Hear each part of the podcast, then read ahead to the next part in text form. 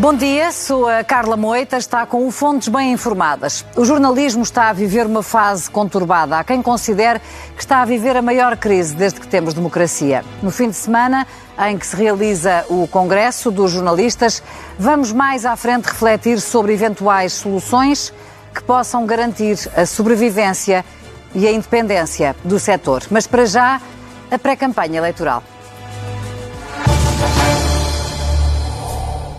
A menos de dois meses das eleições legislativas e já com a Assembleia da República dissolvida, os partidos já entraram em modo campanha. Sucedem-se as visitas, participações em eventos públicos e entrevistas à comunicação social. E começam a discutir-se também propostas enquanto se fecham os programas eleitorais. Hoje perguntamos quem está a fazer melhor.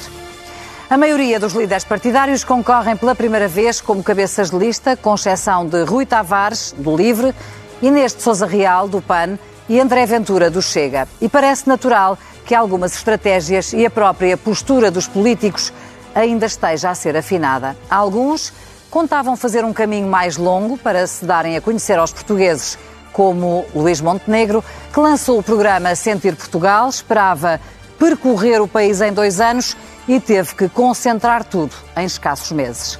Pedro Nuno Santos aceitou um convite para ser comentador da SIC e, como o próprio admitiu, nem teve tempo para se soltar e ganhar experiência na nova função, interrompida cinco semanas depois do início. Paulo Raimundo e Mariana Mortágua desdobram-se agora em contactos com trabalhadores e na apresentação de propostas para a saúde e para a habitação, seguindo os passos de Catarina Martins e Jerónimo de Souza. Todos os detalhes importam, numa altura em que é preciso dar tudo para conquistar votos. Conhecidos pela comunicação de guerrilha, com cartazes provocadores, a iniciativa, no caso da iniciativa liberal, o líder até apostou numa nova imagem. É impossível não reparar que mudou de imagem. Tirou os óculos, hoje por acaso vem de barba, mas já, já o vi sem barba. A visão para Portugal é a mesma, agora uma visão mais desempoeirada, sem óculos, mas é exatamente a mesma visão que queremos apresentar ao país. Sentiu necessidade de mudar de imagem ou de limpar a imagem? Não, é uma necessidade de atualizar a imagem, mas mantendo a mesma mensagem que é o essencial. Isso foi algum marketeer ou é que o Iniciativa Liberal é conhecido por, por ser bom no marketing? Não, é mesmo, é mesmo decisão minha, já andava sem óculos muitas vezes, mas não era tão conhecido. E, portanto, e vê na mesma? Vejo bem, vejo melhor ainda.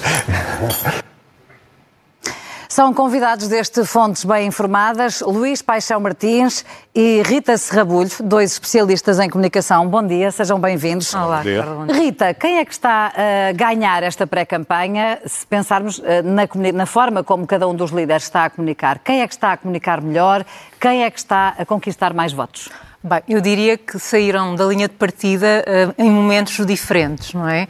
Uh, do ponto de vista da eficácia de comunicação, uh, creio que o Chega vai pela sua, pela sua eficácia, pelo, pelo seu treino e por ter também o papel mais fácil ao nível de campanha, diria que talvez seja aquele que está a ser mais, mais eficaz a nível de comunicação, ainda que com altíssimos riscos depois de apresentadas aquelas que são as suas primeiras propostas. Eu acho que vai ser aqui que, que, que essa eficácia pode completamente ser, ser posta uh, em causa.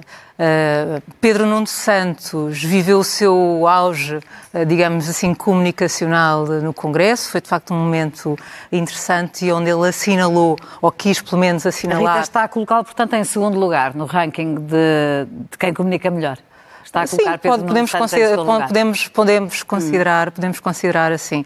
Ah, no sentido em que já passou, no fundo, o seu teste, já fez a sua apresentação pública como líder do, do Partido Socialista e aproveitou o Congresso para mudar aquilo que é a sua, a sua posição, do meu ponto de vista, de forma uh, inteligente, mas ao mesmo tempo contra a natura.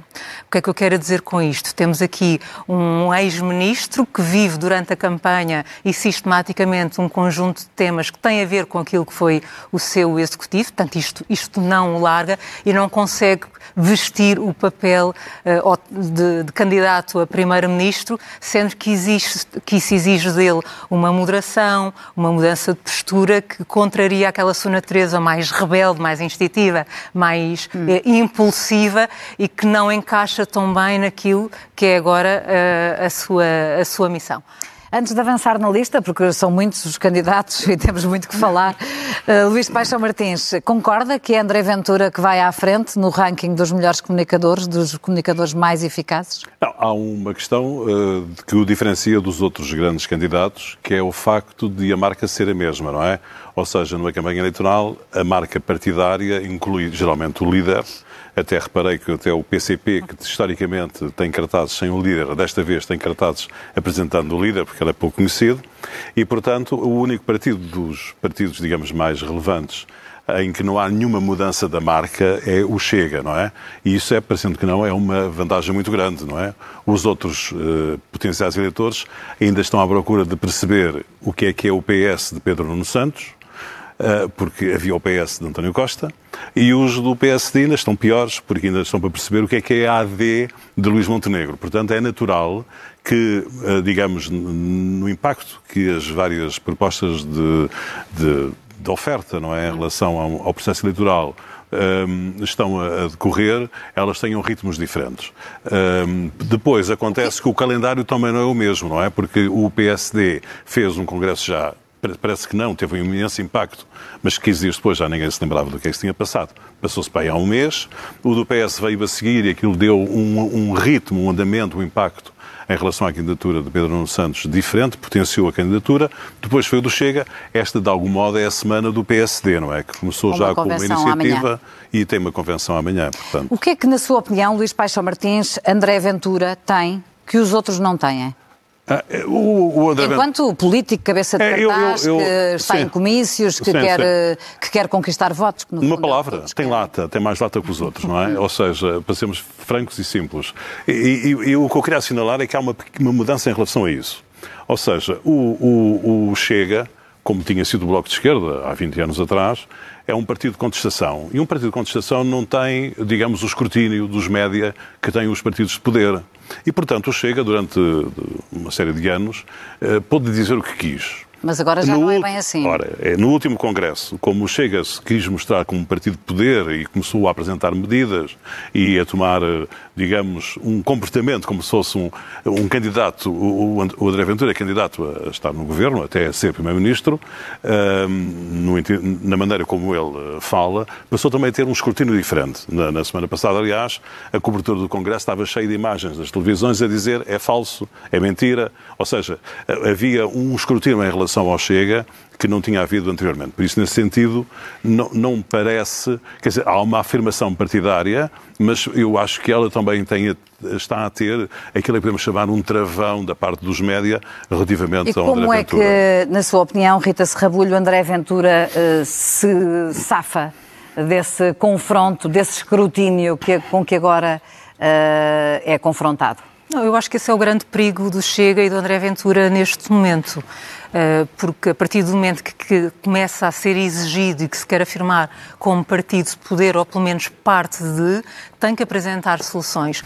E quer dizer, as soluções que se apresentam uh, nas primeiras poucas medidas que se conhecem, de 11 mil uh, milhões de custos que basicamente colocariam o país na bancarrota, não é? Portanto, 11 mil milhões por ano. Atenção, Sim. portanto, isto colocaria, faria da última entrada na Troika um passeio no parque em Portugal, porque rebentaria com aquilo, com aquilo que é a nossa, a, nossa, a nossa economia, não seria possível pagar pensões, não seria possível pagar salários públicos, portanto, é as pessoas imaginarem o que é que é a responsabilidade disto. Portanto, uma coisa é ser eficaz na comunicação e, como, como dizia o Luís, durante estes anos, ele teve a liberdade de dizer uh, tudo o que quis e para fazer tudo o que quer, mas neste momento, quando é obrigado, de facto, a tomar uh, uma posição sobre aquilo que faria, uh, é mais difícil e, do meu ponto de vista, é, é Mas enquanto ser comunicador, André Ventura é ou não melhor que os outros? Melhor que os seus adversários? O André Ventura eleições? tem a liberdade, ou teve até aqui a liberdade de poder dizer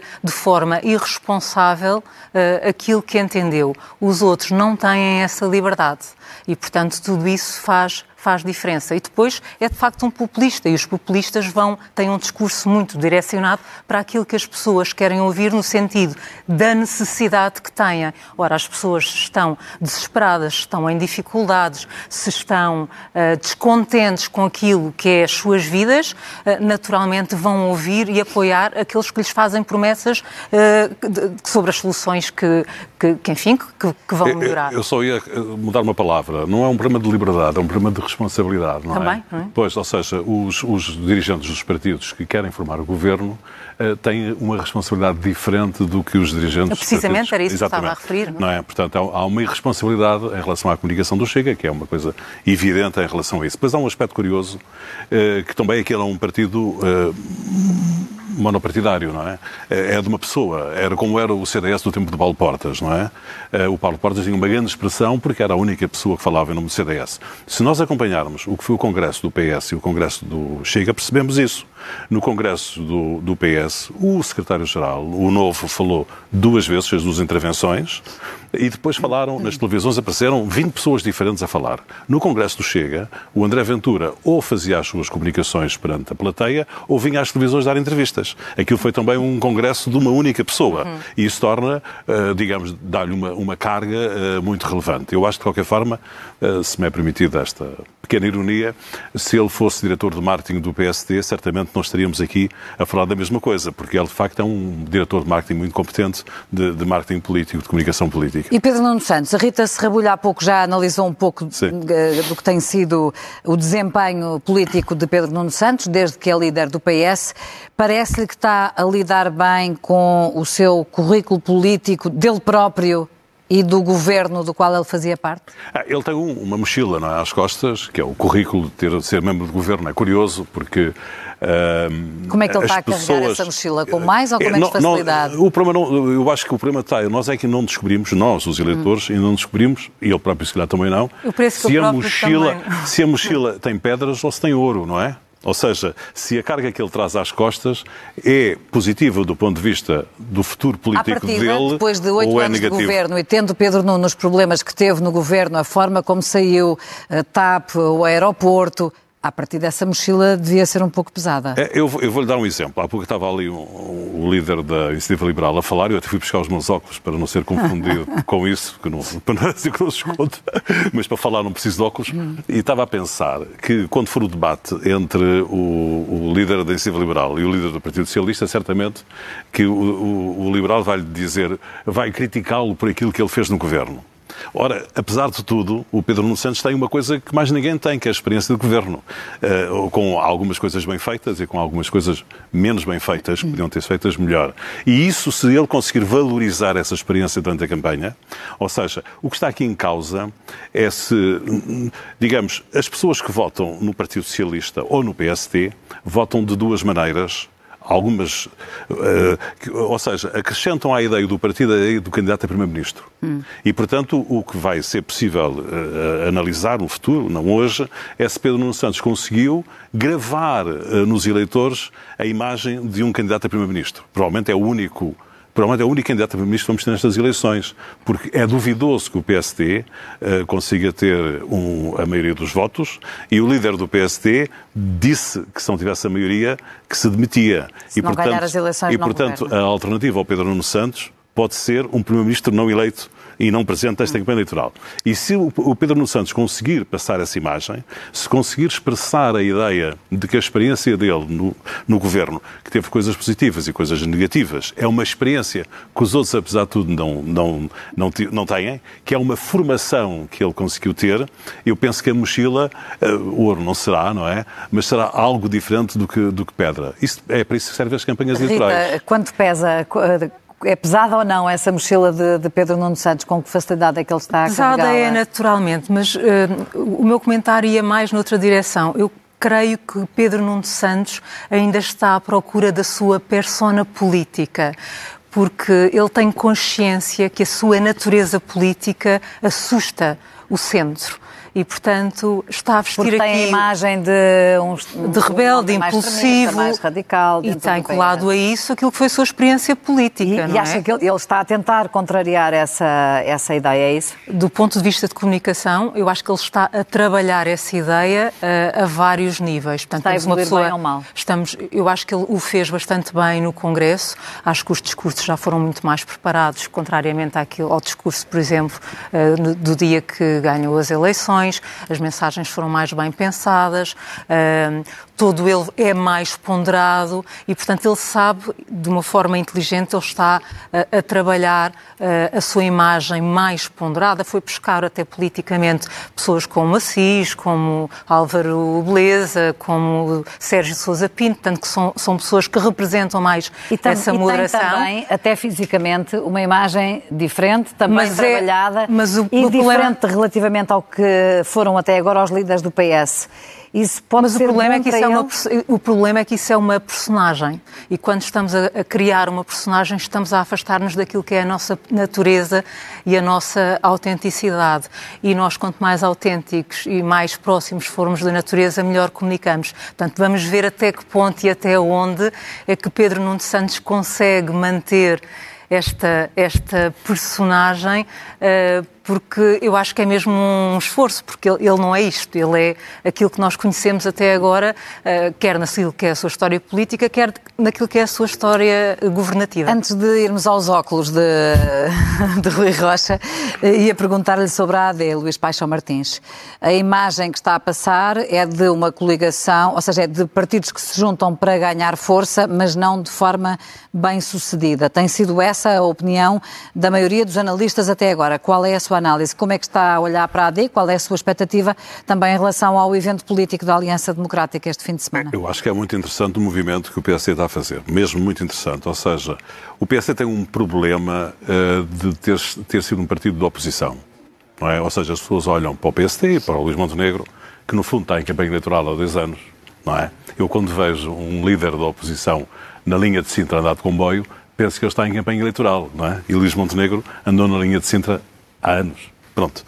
Uh, e, portanto, ele está em campanha eleitoral há dois anos, ele, portanto, está muito associado à ideia de oposição.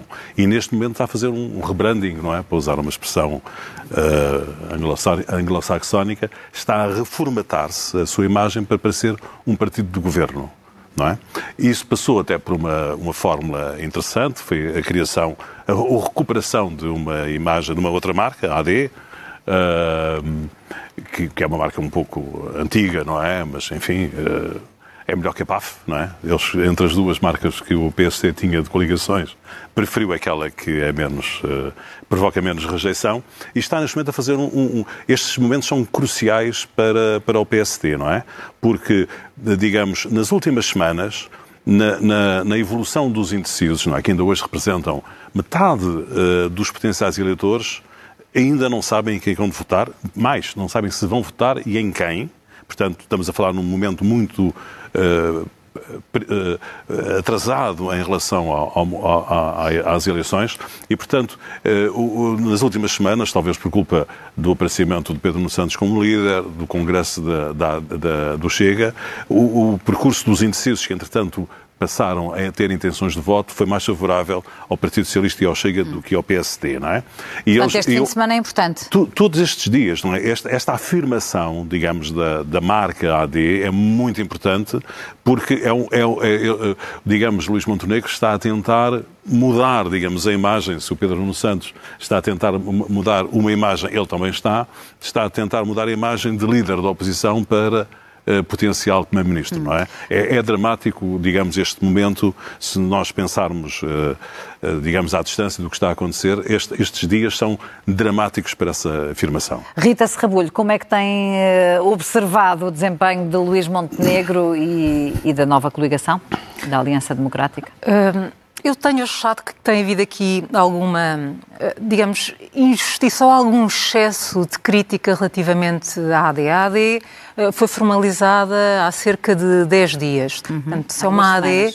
Se é uma AD 10 dias, 12 dias, uh, uh, se é uma AD, estamos a falar de duas forças políticas que têm que organizar, que têm as suas diferenças e, portanto, estão a fazer isso mesmo, a organizar. Mas vê a dinâmica de Vitória, vê entusiasmo em Luís Montenegro, vê sucesso Na na, verdade, forma como ele está a Carla- está a transmitir eh, as propostas que tem para fazer aos portugueses? Vamos ver, os perfis são completamente diferentes. O perfil do, do, do Dr. Luís Montenegro é um perfil completamente diferente do Dr. Pedro Nuno Santos.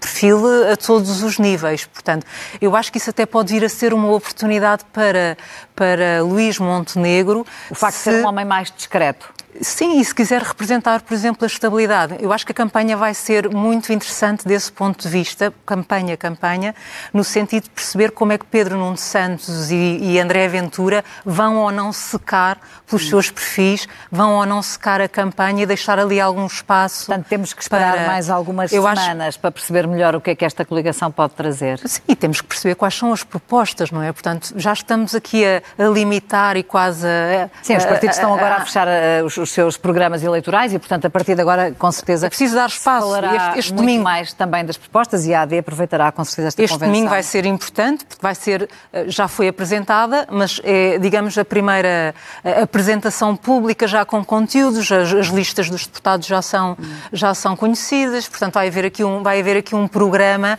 eh, já mais consistente e onde se pode vislu- vislumbrar ou não essa força. Agora, eu concordo com o Luís, é um momento absolutamente crítico. aos dois, para fechar, se Rui Rocha fez bem em tirar os óculos, Luís. Eu acho péssimo, não posso dizer outra coisa, não é? Acho que é uma, digamos, um exercício que não acrescenta nada e que só serve para mostrar que, que há algum plástico na maneira como o, o iniciativa liberal eh, funciona, não é?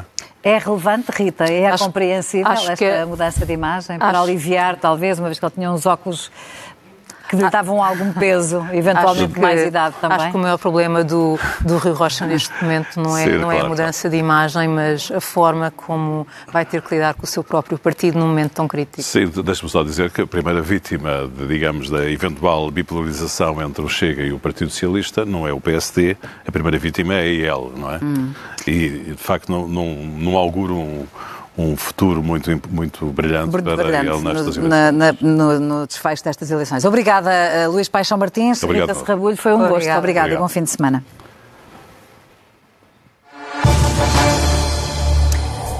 Está a decorrer este fim de semana em Lisboa o quinto Congresso dos Jornalistas, numa altura em- de crise profunda num dos mais antigos grupos de comunicação social em Portugal. Vale a pena olhar para alguns dos números que caracterizam a profissão. Talvez seja a maior crise no jornalismo da história da democracia. Primeiro, o retrato. 5.313 jornalistas é este o número de profissionais com carteira.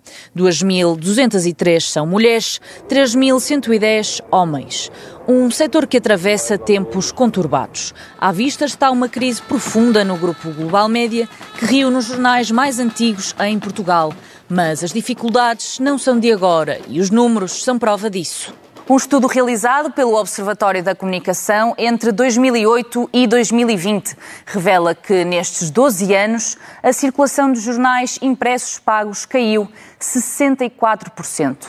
Só para termos uma noção, em 2008, os três jornais com maior distribuição atingiam valores de circulação acima dos 100 mil. No terceiro trimestre de 2023, os dados mais recentes disponíveis, apenas um chega aos 40 mil.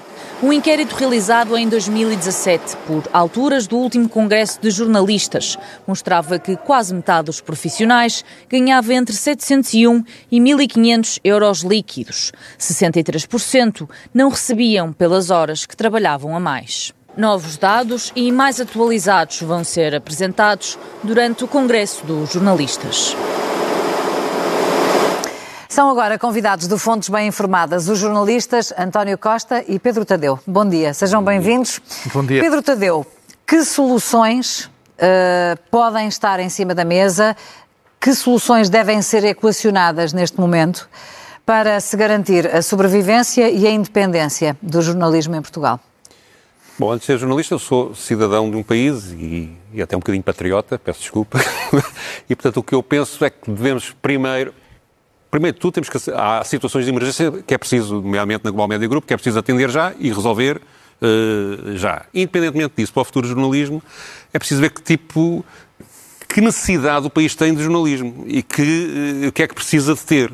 precisa ter cobertura territorial, precisa de ter noticiário sobre a União Europeia, precisa de ter noticiário sobre os países de língua oficial portuguesa, precisa defender a língua portuguesa, definir bem as missões que interessam à sociedade de, para, para, para, Há alguma para ter... indefinição nisso neste momento? Não, porque o, o, ponto onde eu quero chegar é que nas tendências que o negócio está a ter e nas possíveis soluções que venha a ter, nomeadamente na área digital, etc., há uma concentração, uma concentração de interesse capitalista no, no, no negócio do, do, da comunicação social no seu todo que deixa lacunas de áreas informativas, que faz o seu trabalho, que faz um bom ou mau jornalismo, depende das marcas, depende da, da, da, das situações, mas que deixa lacunas jornalísticas que, que, eram servidas há 10, 20 anos pelos jornais portugueses e que estão, nomeadamente, por exemplo, a coesão territorial, uma boa cobertura da União Europeia. Tivemos, por exemplo, só para dar um exemplo concreto, uh, o escândalo de corrupção no Parlamento Europeu.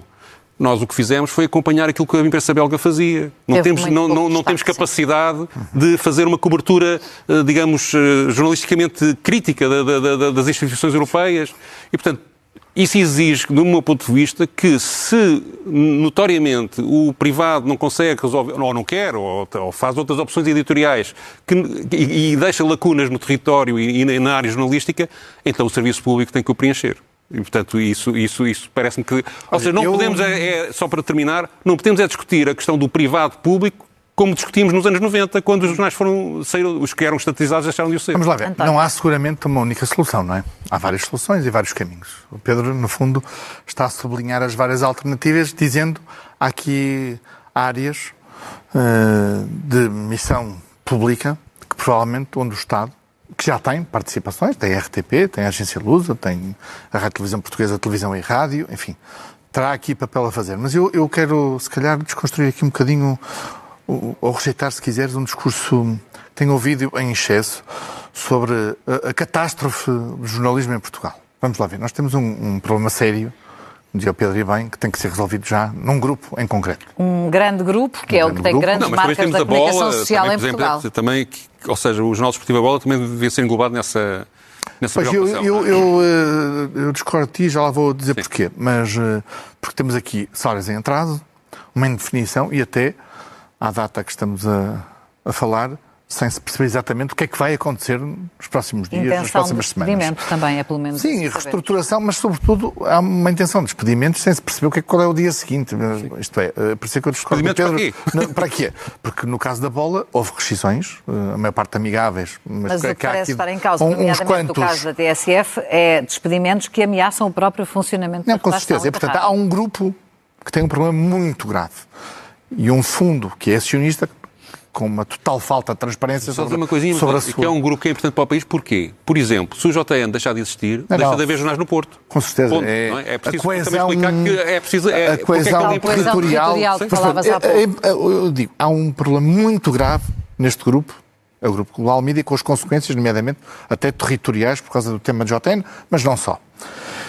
Eu vou, vou, vou uh, trazer dois, dois ou três números importantes para a mesa para, para, perceber que eu acho que falar em sobrevivência, eu acho que, acho que se me permite. É exagero. Carla, não, não é um exagero, eh, não é um exagero no sentido em que acho que é mal colocado para a defesa do que é o jornalismo e do que queremos fazer.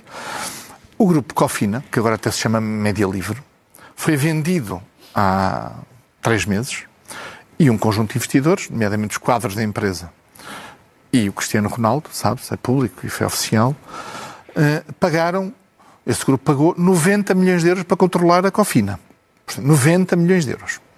E são donos da Cofina. Se meteram lá 90 milhões de euros, se compraram eh, o grupo por 90 milhões de euros. Em teoria, acho é, um negócio interessante. É? é porque, é porque o negócio será rentável. Foi, foi, naquele grupo foi suficientemente rentável para atrair investidores. Sim. Estamos a falar aqui na CNN, que foi lançada há dois anos, e há três, três anos e meio, quatro anos, trouxe um conjunto de investidores muito importantes que investiram dezenas de milhões de euros na Mídia Capital e depois lançaram a CNN.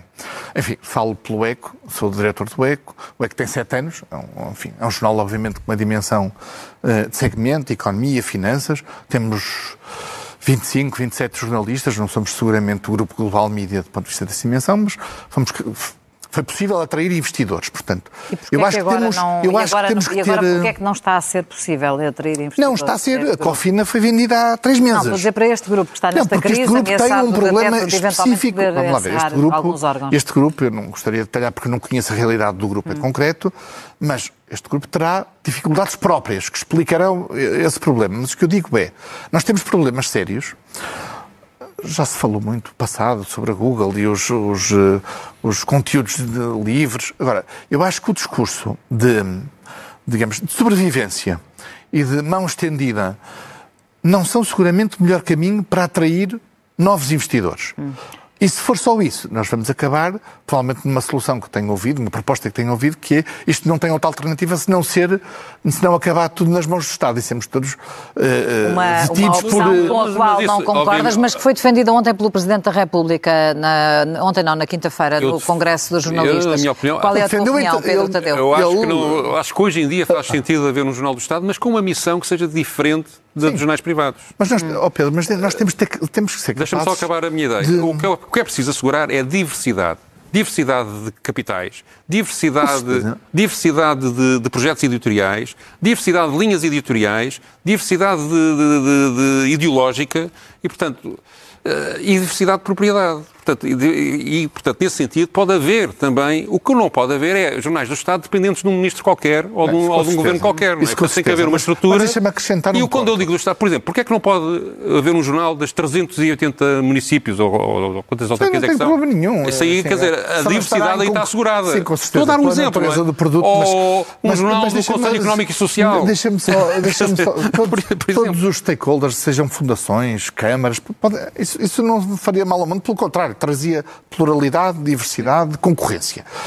Mas torna-se necessário porque é, há lacunas que não são conhecidas e não vão mas ser. Eu, eu, estou a falar, eu não estou a falar das áreas em que há lacunas, não é? Estou a falar das áreas em que estamos todos, isto é, há dois canais privados públicos, privados e há um canal público. Portanto, as lacunas, eh, eh, neste mercado da televisão onde nós estamos a falar, há uma concorrência entre o público e o privado, e até com, com concorrência editorial, mas com concorrência há de negócio. privados, peço desculpa. Uh, não, mas eu ia acrescentar a Confina, porque também tem, estás a incluir, mas eu, eu na Confina, a Confina tem um canal de jornalista no cabo e, e meios de, e jornais, não é? O que não acontece, Sim. neste caso, na, na, na, na mídia capital, por exemplo. Mas, de qualquer forma, ia acrescentar, seguramente é preciso proteger o jornalismo. Dar condições ao jornalismo para fazer, para cumprir a sua missão. O que eu não acho é que seja possível discutir isto sem discutir o modelo de negócio do jornalismo. E discutir o modelo de negócio do jornalismo não é possível só olhando para o Estado e não olhando, por exemplo, isto é, querer discutir o futuro do jornalismo sem discutir o, o que é a relação dos meios e de partilha de receitas e partilha de, de, de, de relação de forças com as plataformas é obviamente uma ilusão, porque nós não vamos vencer, nem nós em Portugal, nem nós na Europa, não é? Para, para sermos claros. Portanto, por exemplo, eu devo dizer. Sim, o gostaria já, ter, gostaria, coisa. Gostaria de ter visto no Congresso acionistas de empresas para que nos dissessem, partilhassem com os jornalistas. também nesta reflexão Obviamente, e na, na procura de soluções. Gostaria de ter visto a Google a participar neste Congresso. Não sei se foi convidada, ou se foi convidada, hum. não aceitou, ou se, ou se sequer não foi convidada. É patrocinadora, não é? Na, é patrocinadora, mas para falar. Ora, o envolvimento de, de, de, de, digamos, dos investidores comerciais, das plataformas e dos acionistas, neste caso, estes aqui, que estão aqui na Mídia Capital, ou os que acabaram de comprar a Cofina, agora Mídia Livre, são é muito importante ouvi-los, porque é importante perceber que não é uma fatalidade que o jornalismo perca dinheiro. Não é uma fatalidade. Não, e eu não acredito no aspecto, há, para, para ser muito claro. Eh, Deixa-me só terminar. Sim. A ideia de que somos um mercado pequeno é mentira. Nós vamos à Holanda, não é mais pequeno, eh, nós somos, aliás, até um bocadinho maiores nesse, nesse aspecto.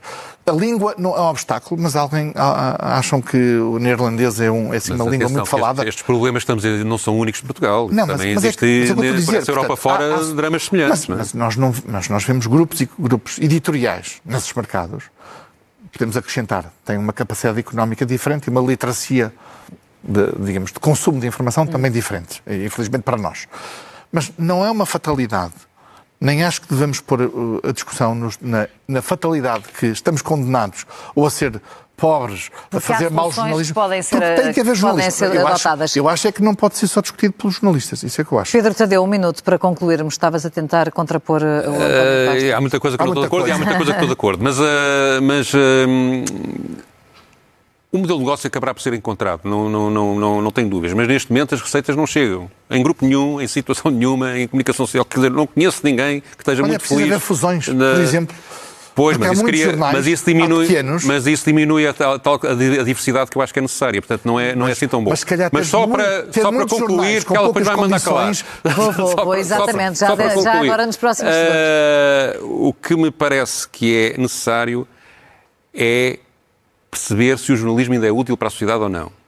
Porque eu acho Estamos que é de acordo. E Acho, é. acho- não sei, porque as pessoas É preciso perguntar as aos pessoas, leitores. não é? Sim, Uh, a neste momento lê. não sentem essa Ou- necessidade. E, portanto, o jornalismo tem de se recolocar outra vez numa posição em que se sinta co- em que as pessoas sintam que ele é uma necessidade. Sim. E não está nessa posição. Pedro Tadeu e António Costa, muito obrigada. Tínhamos Obrigado. muito mais para discutir, mas deixámos aqui algumas pistas para eventual reflexão dos nossos espectadores. Obrigada aos Obrigado, dois. Bom dia e bom fim de semana. convite. Obrigado.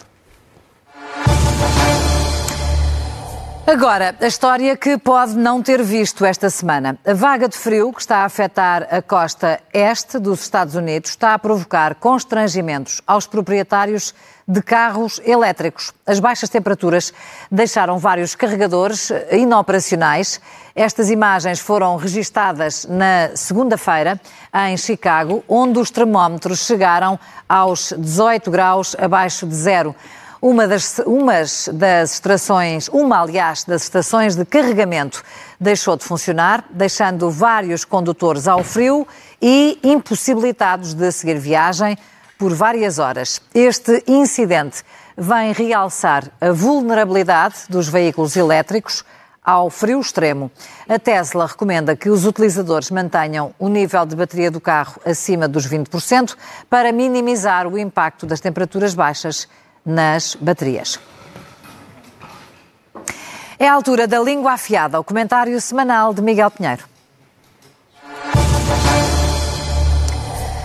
Ora viva, Miguel, bem-vindo. Vamos começar desde já com a frase perfeita. Ela pertence a um dos 17 economistas que prepararam o programa do PSD, o programa eleitoral, naturalmente. Será necessário tomar medidas para salvar os serviços públicos. Porquê que esta é a frase perfeita, Não, Miguel? é, atenção, é perfeita para o PSD. Pois as pessoas avaliarão ah, se o PSD diz disparates, se não diz, se propõe, se propõe coisas absurdas ou não. Mas ah, é perfeita porque mostra que o PSD percebeu que nesta fase, depois com o evoluir da campanha isso pode mudar, ah, tem que haver uma maior preocupação em recuperar votos ao centro do que propriamente em conquistar votos ah, ah, à, à direita. E, e isso nós temos vindo a, a- ver isso porque no Congresso de Almada, Luís Montenegro falou dos pensionistas, eh, aqui neste encontro que houve com economistas esta semana, falou-se nesta valorização da função pública e houve esta frase sobre, sobre os serviços eh, públicos. Porque a AD eh, não, não pode chegar ao poder, não pode chegar ao governo contra blocos de eleitores como os pensionistas, como os funcionários públicos, como, quer dizer, claro, tem que ter um programa para os elementos mais dinâmicos para a da sociedade, para o setor privado, para tudo, mas o, o PSD neste momento tem um problema que é o de que numa parte muito, na cabeça de uma parte muito substancial dos eleitores, PSD é igual a cortes. Cortes nos salários. Por causa do tempo da pensões. Troika e do governo de. Coelho e Paulo Portas. E tem que, explicar, tem que conseguir explicar às pessoas que isso aconteceu num momento muito especial e que o PSD não tem um prazer sádico em cortar coisas ah, às pessoas. E enquanto isso não for feito, e se isso não for feito, o PSD não vai nunca chegar ao governo e o PS fica para sempre. No... É um desafio para a coligação, a começar desde já pela convenção que amanhã eh, vai Certo. ter lugar em Lisboa. Avançamos para a frase feita. Ela foi retirada de um comunicado da Universidade Católica sobre a expulsão de um jornalista do Expresso de um evento do Chega. A Universidade Católica repudia igualmente a manipulação deliberada das normas de acesso ao evento pelo partido convidado. Pois, houve- houve- esta semana houve muita gente que se confundiu ou que quis confundir-se com o que, com o que aconteceu, insinuando que eh, o jornalista tinha sido eh, retirado do evento por eh, simpatizantes do Chega, por militantes do Chega, por seguranças do Chega, quando, na realidade... E depois surgiu a notícia que afinal era um militante da IEL. Uma das pessoas até ser um militante da IEL, mas quer dizer, mas mais do que isso, era um estudante, fazia parte da organização e a própria associação académica assumiu que foram elementos do staff uh, uh, uh, da organização que, fizeram isso. Mas a mim me deu muita confusão que a Universidade Católica, neste comunicado, se escondesse por trás desse nevoeiro. Porque o que aconteceu aqui foi, a Associação Académica está a organizar encontros Uh, sessões com de esclarecimento com os, líderes, líderes, com os candidatos a Primeiro-Ministro. Precisamente. O, e, e, decidiu que era uma porta fechada. O Chega pôs na agenda o evento onde André Ventura, dizendo apenas que não era possível uh, ser captada uh, imagem. imagem. Houve um jornalista do Expresso que se apresentou como jornalista e as pessoas estavam à porta deixaram-no... Uh, Foi-lhe permitida a entrada, permitida tanto quanto sabemos. E depois foram as pessoas da, da, da, da, organização que foram ter com ele e pedir-lhe que, uh, que, sa que saísse. Portanto, isto passou-se tudo na bolha da universidade. E, e, e, e, eu fiquei muito espantado que este comunicado tem quatro parágrafos uhum. relativamente curtos e dois deles são a tentar atirar as culpas para cima do Chega. E a Universidade Católica, se calhar, devia pensar um bocadinho melhor sobre o que é que correu mal, em vez de aproveitar esta oportunidade de confusão para dar a entender que o Chega andou aqui a fazer algum tipo de manipulação. Vamos por último à frase desfeita. Eh, esta frase é de Pedro Coelho, jornalista e responsável pelo Congresso dos Jornalistas que está a decorrer este fim de semana em Lisboa. E a frase é esta: O capitalismo não serve o jornalismo. Espero que o Congresso dos Jornalistas sirva para assumir isto. Pois, Pedro Coelho é, é, é, o principal organizador do Congresso e, e no, no, no, podcast do, do Daniel Oliveira, uh, enfim, teve esta frase, uh, especialmente infeliz, uh, e, e, a tese é de que uh, o jornalismo não pode dar lucro. O bom jornalismo não pode dar lucro. Pronto. e tu achas que pode?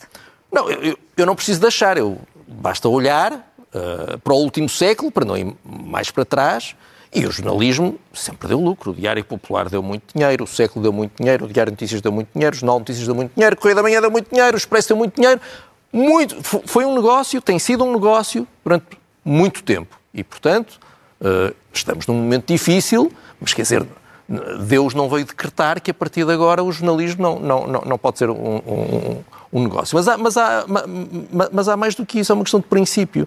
Uh, uh, esta ideia de que, como não é um negócio, o dinheiro só pode vir do Estado ou de um benfeitor milionário, coloca inevitavelmente os jornalistas dependentes da boa vontade do Estado ou de um benfeitor milionário. E um jornalismo livre não pode ficar dependente de benfeitores nenhums, sejam estatais, sejam privados. Claro, pode haver fundações, já sabemos que o exemplo do Guardian, claro, vem sempre o Guardian à, à conversa, mas mesmo o Guardian, que tem um fundo perpétuo, uh, tem que arranjar outras formas de, de, de subvenção. E, portanto, o capitalismo dá autonomia dá liberdade e não há liberdade de imprensa sem capitalismo. E, portanto, eu espero que não saia deste Congresso dos Jornalistas a ideia de que o capitalismo não serve ao jornalismo. Miguel Pinheiro, obrigada. Encontramos-nos na próxima Obrigado. semana. Fechamos aqui este Fontes Bem Informadas. Obrigada por ter estado connosco. Tenha um bom fim de semana.